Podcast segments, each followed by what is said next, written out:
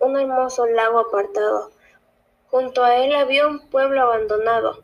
A pesar de la belleza del lugar, los habitantes de aquel pueblo se habían ido marchando, pues estaba muy lejos de la ciudad.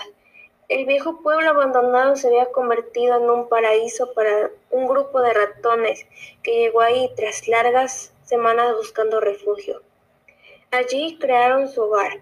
Poco a poco la comunidad de ratones fue creciendo y tuvieron que organizarse. Todo iba bien hasta que un día el pueblo comenzó a tambalear. Un ruido tremendo se acercaba y con él aumentaba el temblor. Los ratones se escondieron hasta que todo cesó.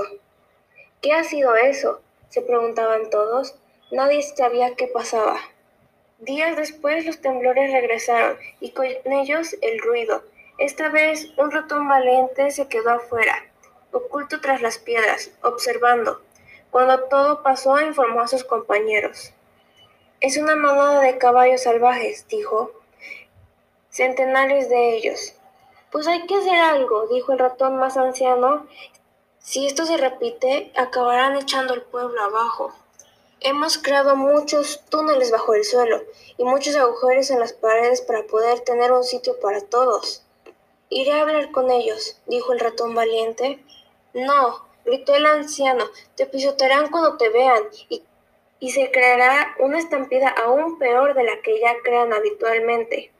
Me subiré al árbol y desde ahí hablaré con ellos, dijo el ratón. Semanas después los caballos salvajes volvieron a pasar por el pueblo. El ratón valiente les siguió.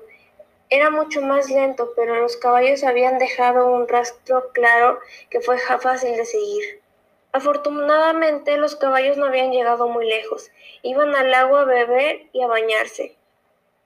El ratón buscó un árbol y subió. Desde ahí llamó al que parecía el jefe de la manada y le contó el problema.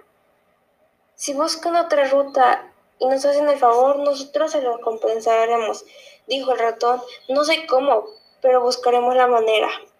Está bien, pequeño ratoncito, dijo el jefe de la manada. No sé muy bien qué pueden hacer por nosotros, pero no importa. No queremos que por nuestra culpa se eche a perder su, su hogar. En ese momento aparecieron un grupo de hombres que sabían que los caballos iban a beber a aquel lago y los apresaron. Con grandes cuerdas los ataron a árboles que había por ahí y se fueron en busca de camionetas especiales para trasladarlos. El ratón valiente vio todo desde su árbol y se fue corriendo a avisar a los demás. Tenemos que ayudarlos, dijo el ratón valiente. Les prometí que les devolveríamos el favor. Ellos aún no cumplen con su parte, pero es ahora o nunca. Si se los llevan mejor, dijo un ratón. Así seguro no vuelven. No se trata de eso, dijo el ratón valiente. Ellos me dieron su palabra. Un compromiso no se rompe solo porque parezca que no ya no le sacas beneficio. Las palabras del ratón valiente convencieron a los demás.